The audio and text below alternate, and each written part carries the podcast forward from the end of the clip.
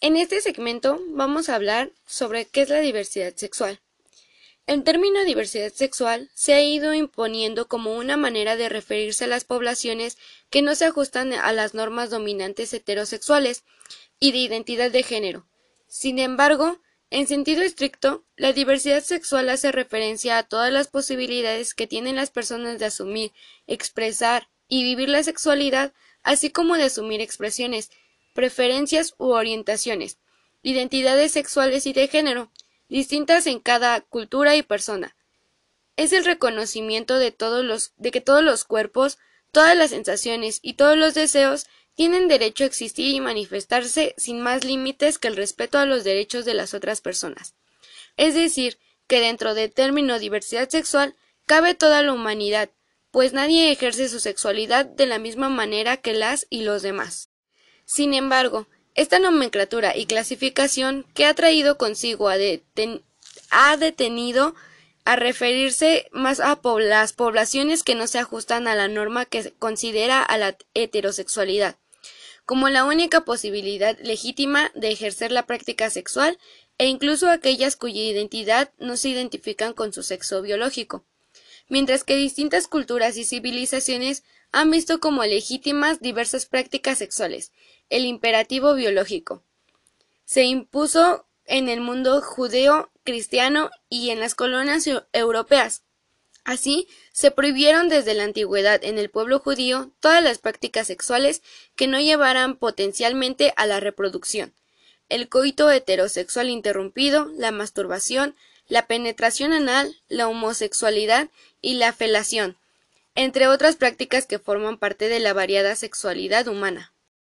El sexo hace referencia a los cuerpos sexuados de las personas, es decir, a las características biológicas, a partir de las cuales las personas son clasificadas como machos o hembras de la especie humana al nacer, a quienes se nombra como hombres o mujeres respectivamente. En cambio, al género se refiere a los atributos que social, histórica, cultura, económica, política y geográficamente han sido asignados a hombres y mujeres.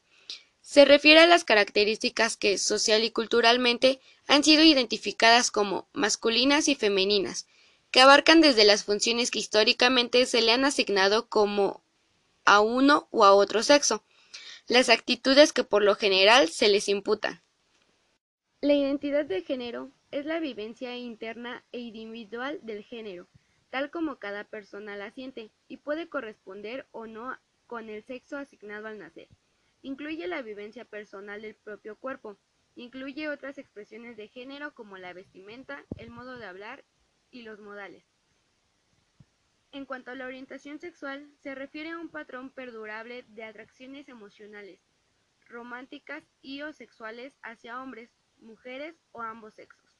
También se refiere al sentido de identidad de cada persona basada en dichas atracciones. Las conductas relacionadas y la pertenencia a esta comunidad que comparte estas atracciones. Se ha demostrado que la orientación sexual varía desde una atracción exclusiva hacia el otro sexo hasta una orientación exclusiva hacia el mismo sexo. Dentro de la diversidad sexual Existen muchas variables y también existen distintos tipos de orientación sexual, por lo cual nos lleva a hacer esta pregunta. ¿Por qué es importante reconocer y respetar la identidad sexual de cada individuo? En lo personal, siento que cada persona tiene derecho a, expresarse y a elegir de manera individual lo que desea y lo que quiere.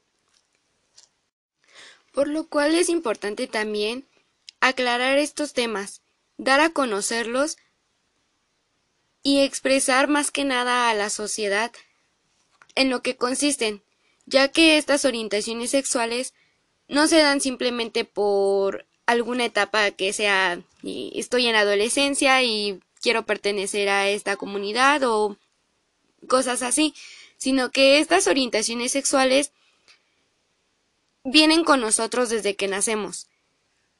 Que pueden tener cambios, es cierto, podemos cambiar de orientación sexual, pero dadas las circunstancias en la actualidad hay muchas personas que han cambiado su orientación sexual a una temprana o adulta edad, Pero eso no quiere decir que por el hecho de que esa persona haya cambiado su orientación sexual, vamos a discriminarla. Al contrario, tenemos que reconocer y respetar la identidad sexual, como bien lo dice la pregunta.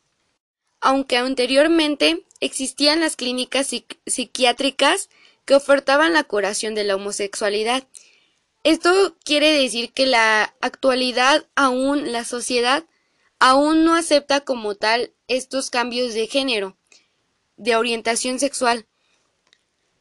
Eso nos lleva a concluir que a la sociedad le hace falta tener una mente más abierta, que nos hace falta eh, centrarnos más en la educación sexual para que así la gente vaya aprendiendo a respetar y aceptar como tal toda esta diversidad sexual que nos acompaña. Asimismo, creamos una pregunta que es ¿por qué es importante manifestar una actitud de tolerancia ante estas manifestaciones? Bueno, es importante porque, como lo dije anteriormente, cada persona tiene derecho a ser libre de manifestarse y de decidir lo que quiere hacer con su vida y su cuerpo. Sin embargo, esto también se debe de tomar en cuenta por esas personas, ya que al que nosotros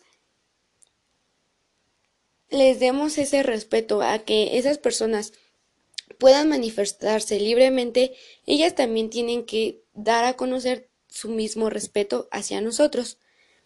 Y esto como tal se marca en los derechos humanos. Cada persona es libre de expresarse a su manera sin delimitar o ofender a la otra persona. Para concluir, este tema de diversidad sexual es muy amplio, por lo cual es muy importante tratar y entender a cada persona. Cada persona puede tener sus diferentes formas de pensar aceptable